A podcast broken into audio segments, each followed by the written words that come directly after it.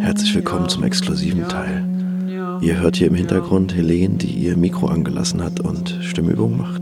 Ach komm, wir spielen das Jingle nochmal, ich find's so schön. Also. Herzlich willkommen zu Schöner Scheitern Plus.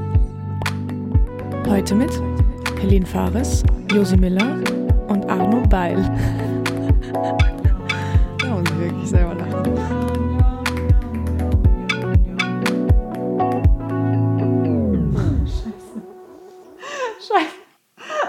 bin so Jetzt ich schlau, wieder. Alter. Ich bin so schlau. Ich dachte, ach, ich mache hier einfach mal mein Mikrofon auf stumm, also das vom Handy und äh, und äh, mache einfach mal so ein paar Stimmübungen, während ihr hier unterwegs seid. Aber ich nehme ja noch die ganze Zeit auf. Hallo. Hallo. Nice. Warte, ich guck mal ganz kurz. 13% Akku habe ich noch. Freunde Ja, cool. Ey, es macht richtig Spaß mit euch. Ich danke Okay. euch. Das ist echt voll cool. Das ist so lieb von dir. Ich war voll, danke, danke. ja, ich war voll aufgeregt. Warte, Sind wir immer. musst du nicht sein. Was seid ihr immer? Aufgeregt Äh, oder aufgeregt. voll lieb? Äh, beides. Beides. Ja, cool. Sehr aufgeregt, vor allem. Aber Anton, ich finde das echt interessant, weil du wirkst auf mich als Mensch, den man so trifft, ganz anders, als du jetzt mit uns redest. Erzähl mal, wie denn?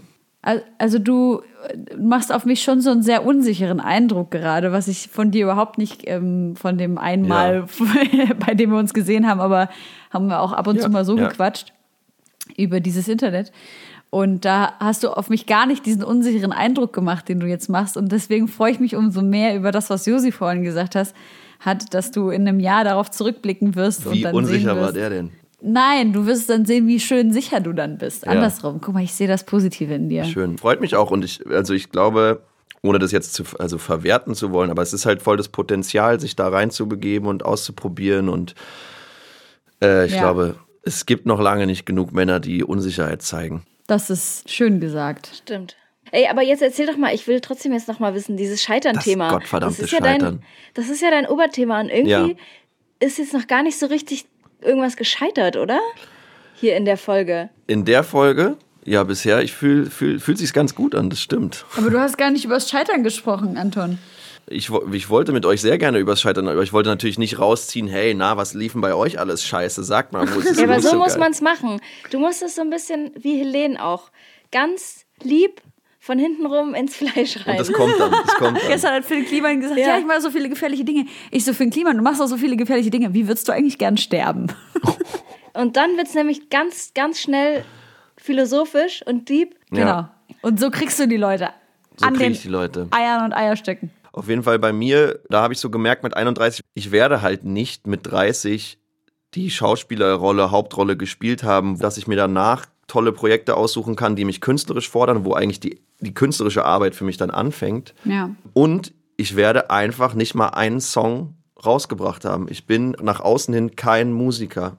Das war irgendwie krass traurig und aber irgendwie hat es mich auch befreit von einem Druck und dass ich dann so dachte, komm, ey, ich mache jetzt einfach diesen Podcast, mal gucken, was daraus wächst, weil ich mache ja das andere trotzdem irgendwie weiter. Ja. Wollte ich gerade sagen, du spielst doch trotzdem noch, oder nicht? Genau. Ja, aber merk sozusagen, ey, mir geht's nicht darum, irgendwo fest an einem Haus zu sein und sicheres Einkommen zu haben, sondern ich will mich künstlerisch ausdrücken und will mich verbinden mit Leuten, die ein ähnliches, eine ähnliche Sehnsucht haben. Ja, habe mich sehr lange sehr alleine gefühlt einfach. Ja. Das hat mich gerade krass gerührt, was du gesagt hast, dass du, ja, dass du für dich wahrgenommen hast, aber auch vor allem dieser Punkt, nach außen hin werde ich nicht als Künstler oder Musiker in dem Sinne wahrgenommen. Ja. Ähm, und ich glaube, um mal den Schritt weiter zu gehen, ich glaube, das ist das, woran ich scheitere. Am allermeisten und immer weiter, mich davon abzugrenzen, dass die Meinung anderer mir so wichtig ist. Also ich mache mich sehr, sehr, sehr, sehr, sehr viel davon abhängig, was die öffentliche Wahrnehmung von mir ist. Und das belastet mich so immens, dass ich mich gerade vor einer Stunde habe erpressen lassen.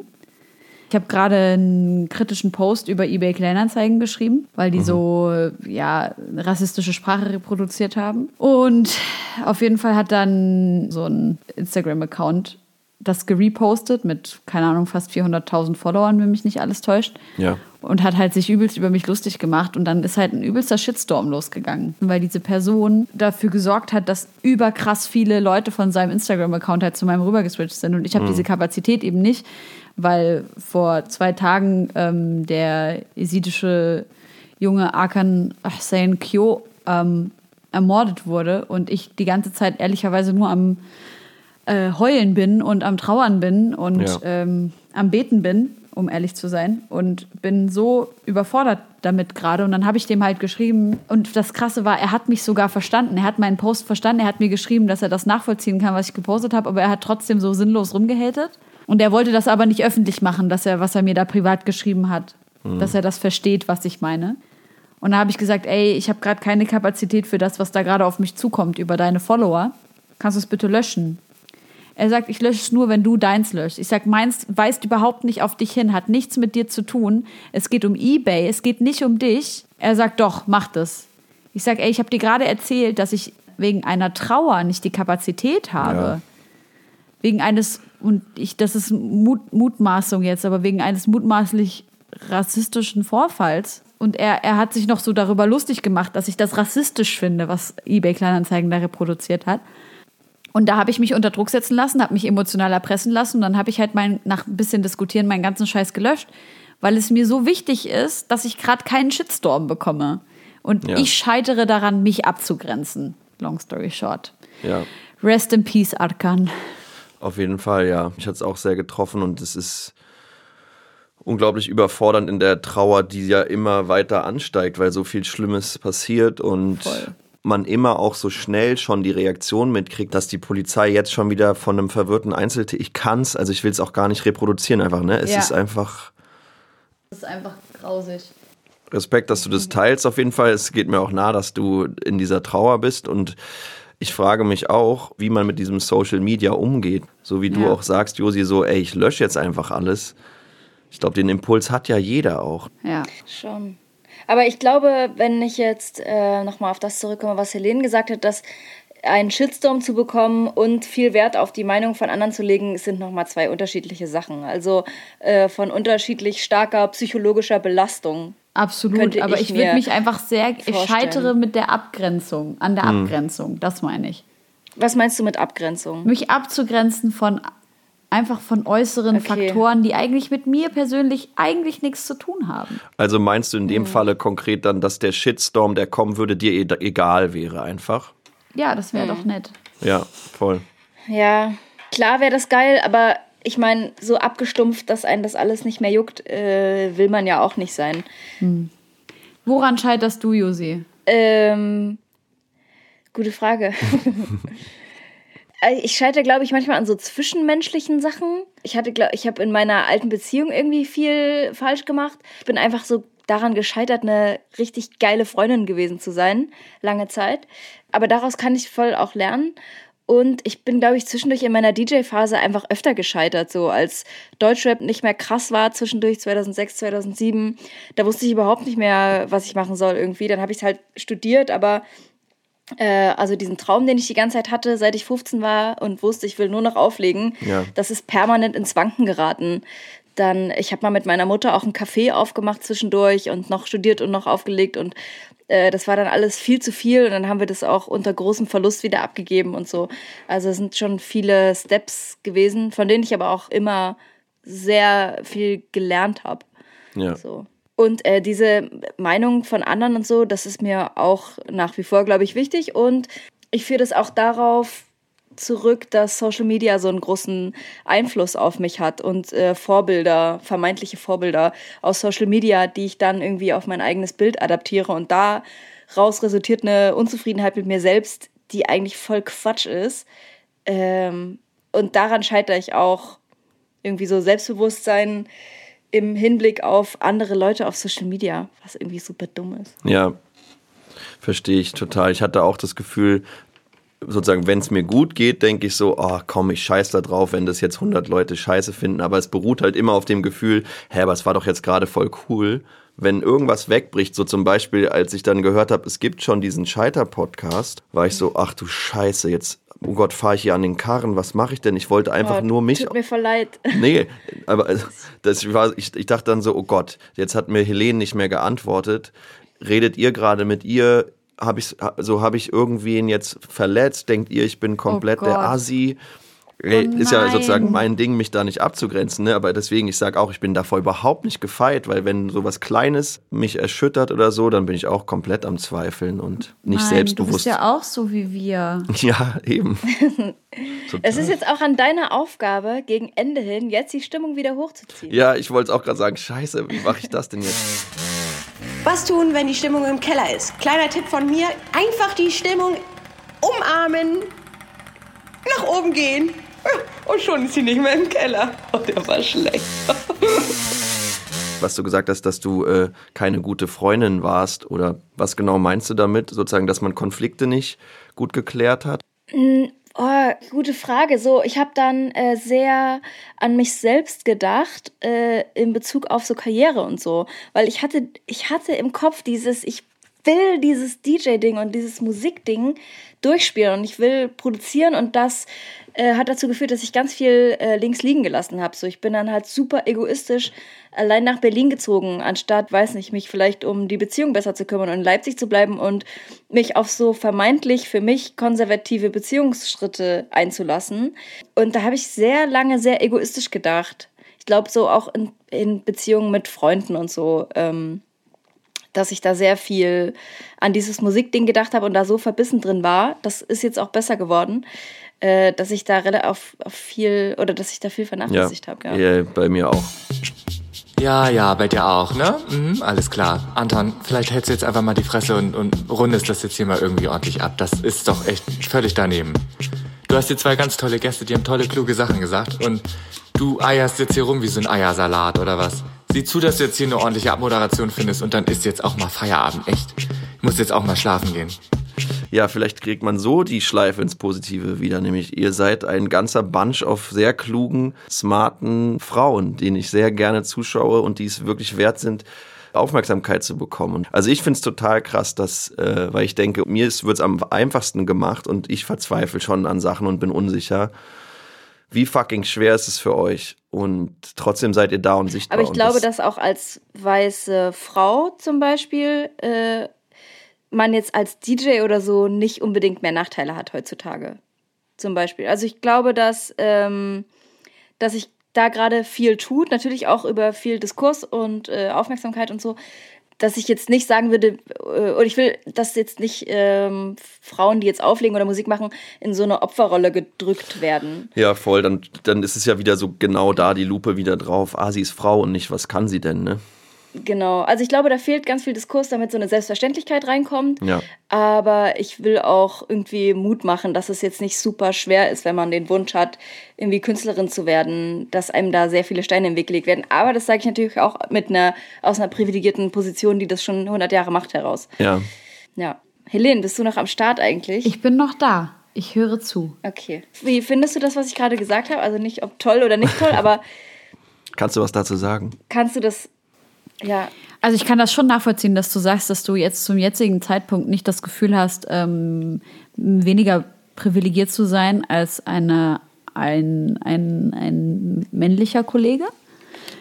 Ähm, weil sich das eben gerade wandelt. Aber ich beobachte schon, dass wir natürlich immer noch, und das, da hast du, das hast du ja am Ende total ähm, richtig gesagt, dass wir da immer noch viele Schritte gehen müssen, bis es zu so einer Selbstverständlichkeit kommt, dass es natürlich ganz klar mal Festivals gibt, wo 70, 80 Prozent einfach ganz normal nur Frauen spielen. ja. Ähm, und das dann aber auch kein Problem ist, wenn es irgendwie mal ein anderes Festival mal andersrum ist, aber dass es halt sich irgendwie die Waage gibt. So. voll. Ähm, ich glaube einfach, bis zu dem Punkt dauert es noch lange. Ja. Aber Ja, was du gesagt hast, Anton, ähm, fand ich sehr, sehr schön und sehr empathisch. Aber ich sehe da auch diesen Punkt von, ich muss da immer dran denken. Ich habe ich hab mal eine Mitschülerin gehabt, die hat geschielt. Und ich habe mich immer gefragt, wie sieht sie wohl die Welt? Weil sie kennt ja die Welt nur aus ihren Augen.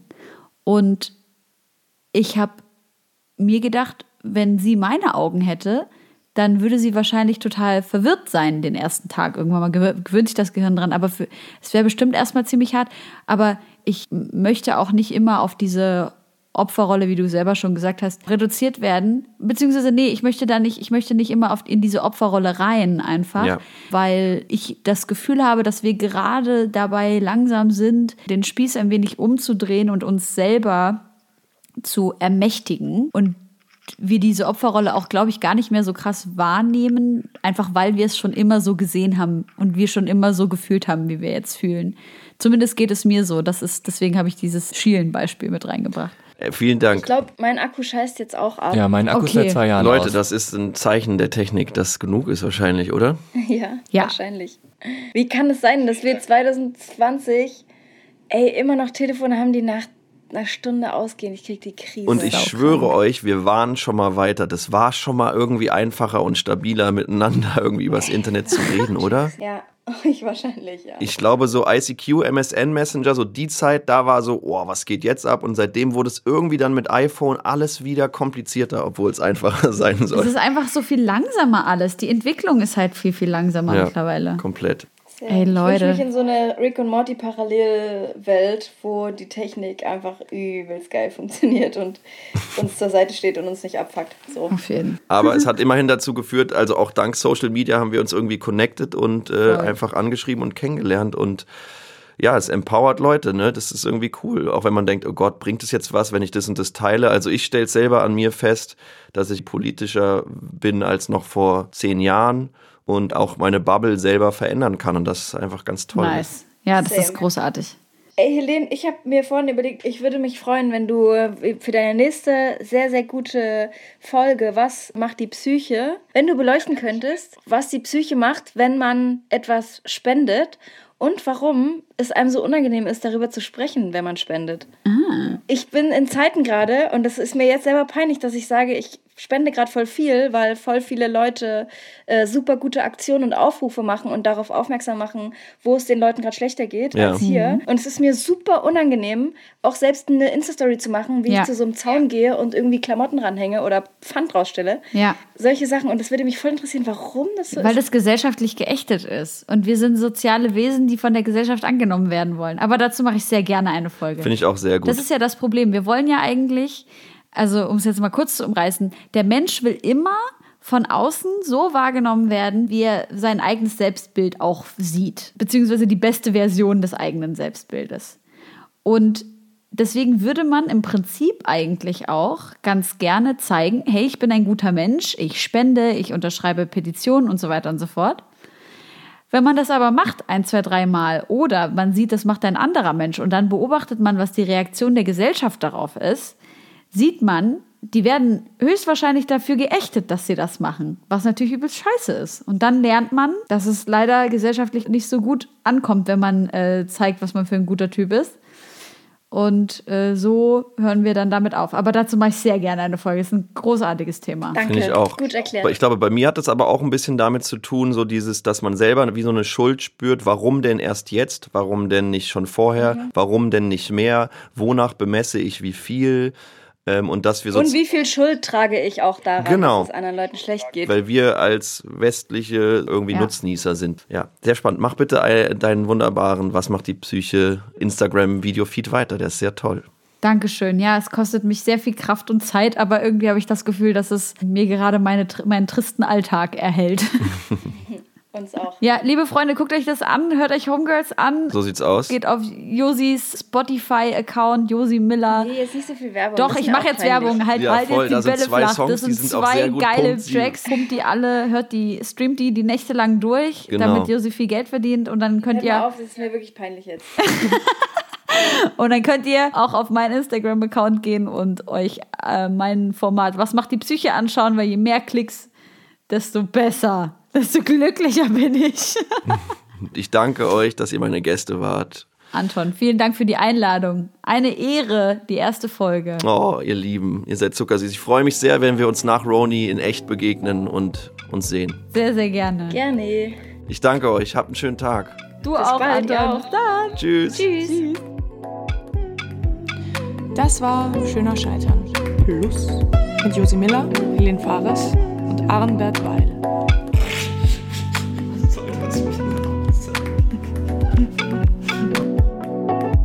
Schöner Scheitern wurde produziert von Studio Naschi unter Mitwirkung von Anton Weil, Fabian Rabe, Therese Bubenberger, Zita Messer und Hanna Müller.